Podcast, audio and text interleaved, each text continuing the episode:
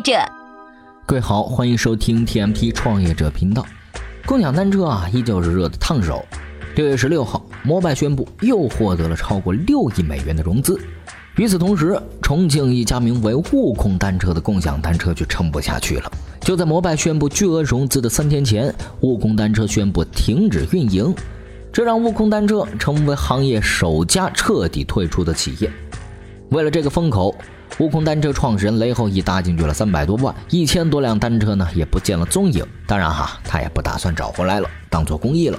这家企业二零一七年一月运营，到了二零一七年六月推出共享单车市场，前后不到半年时间，却给当前火热的市场给浇了一盆冷水，也给投资人和创业者更多的反思。雷后义是怎么被卷入到这个风口的？有哪些心路历程？又有哪些血淋淋的教训呢？今天。我们就来聊聊这个话题。当越来越多的进入者以为共享单车是一个金矿的时候，其实这种创业出发点本身就是错误的。共享单车市场的门槛实在是太低了，而且技术门槛也不高，于是蜂拥而入了很多参与者。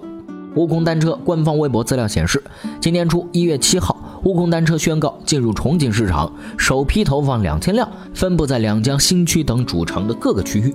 这是重庆首次出现的共享单车。但是紧随其后不久，OFO 小黄车便宣布投放重庆大学城，进入重庆市场。悟空单车的创始人雷后义表示，最初进入市场的时候，自己啊还对悟空单车未来的市场寄予厚望。当时他还信心百倍地对外宣布。悟空单车投入市场后，将会以每天五百辆的速度，在几天之内完成布局，最终预计拥有十万辆悟空小红车，全面覆盖重庆城区。除了重庆之外，悟空单车啊还将在全国三百三十四座城市设立超过一万个共享单车站点。同时，悟空单车还会寻找城市合伙人投资单车，向车辆利润分红，计划在年内投放超过一百万辆单车。然而，在正式运营仅仅五个月之后，悟空单车啊就宣布退出了市场。雷后义说：“其实自己对这样的退出啊早有预测。共享单车市场这场仗难以打赢，不像摩拜和 OFO，他们有钱有资源，可以和全球最大的供应链厂商合作。悟空单车合作的都是小厂商，根本拿不到顶级的供应链资源，产品品质啊也不是特别的好。实际上。”当前，摩拜和 OFO 在单车领域的竞争已经形成了两个资本阵营，一方是腾讯、红杉、高瓴创新工厂支持的摩拜，另一方的 OFO 则是滴滴、蚂蚁金服、经纬创投、小米、顺为和金沙江。而对于类似悟空单车这样既无资本又无雄厚投资人支持的项目来说，成功的概率自然不高。悟空单车也就成了这一轮的共享单车大战中的先烈了。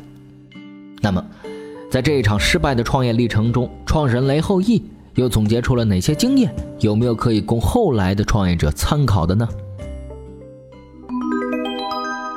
关于雷后义的公开资料并不多哈。据澎湃报道，和 OFO 创始人戴威一样，雷后义也是九零后，生于一九九一年。他呢，有着不同于同龄人的经历。除了悟空单车，大学辍学，当过北大保安，辗转多地创业，互联网金融领域创业等等这些关键词儿哈，都是这个九零后年轻人的标签。雷后义说自己啊是个很爱赌的人，选择进入共享单车市场的时候，他的贷款流量分发让他的公司重新活了过来，口袋里啊有了一点钱，他觉得既然能够让一个公司起死回生，就有能力做好共享单车。他说：“共享单车啊，是他众多赌的案例之一。他认为，任何一个敢于去赌的人，其实都是有资本和魄力的。有人敢于在风口上去赌是好事儿，在中国有风口是好事儿，有人去追逐风口也是好事儿，说明这个社会还有活力和创新。但是，这次失败创业经历也给了他几个血淋淋的教训：第一，不要去追风口。”追了也没用，小公司根本就追不到，因为风口是等出来的。就像摩拜和 OFO 这样的先行者有先发优势，所有资源都会向头部集中。OFO 和摩拜两家几乎占用了市面上百分之九十五以上的资源，后续跟进者就要有十倍的力量才能赶上领先者。第二，项目一定要能盈利，共享单车短时间内一定亏损，但你做一个项目，无论是拿投资也好，还是自个儿出钱，从模型上一定得跑通，这很重要。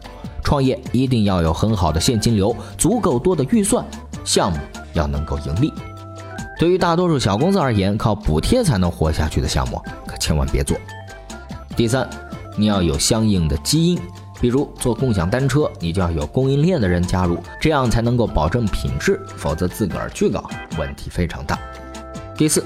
小公司啊，还是适合小切口，形成独特价值，就像悟空单车一样，搞到最后连被收购的价值都没有。他们也去找过 OFO，希望被并购，但是人家并没有意向。也是，你建了个堡垒，人家打不下来才可能花钱并购你。人家如果打得下来，还并购你干嘛？或者这个行业发展迅速，老大老二势均力敌，你的选择成了决定性的力量，这才有了被收购的价值。但是现在看来。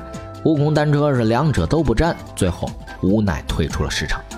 就在悟空单车倒闭的前后，市场上又涌现出了黄金圣斗士单车、斑马单车。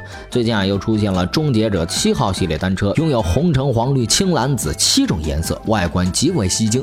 其中，七彩单车已在北京、上海、广州、深圳、南京五个一线城市同步投放，未来计划将每个月投放十五个城市，今年预计投放百城。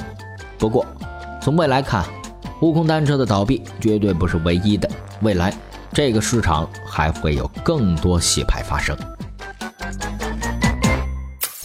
今日关键词：充电时间。今日关键词：悟空单车。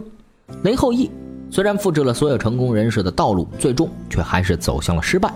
和 OFO 创始人戴威一般，雷后羿也是九零后人，生于一九九一年。然而，和戴威北京大学经济学硕士的名号相比，雷后羿显然要弱气很多。从大学退学去北大做保安，这个创业者的经历似乎注定不一样。今天我们为各位推荐的文章就是这位创业者一路走过来的创业故事，看看他是如何从一位北大的保安走上共享单车的创业路的。您呢，只需要在公众号“充电时间”里面回复“悟空单车”，就可以看到这篇文章了。本期节目呢就是这样，感谢您的收听，我们下期再见。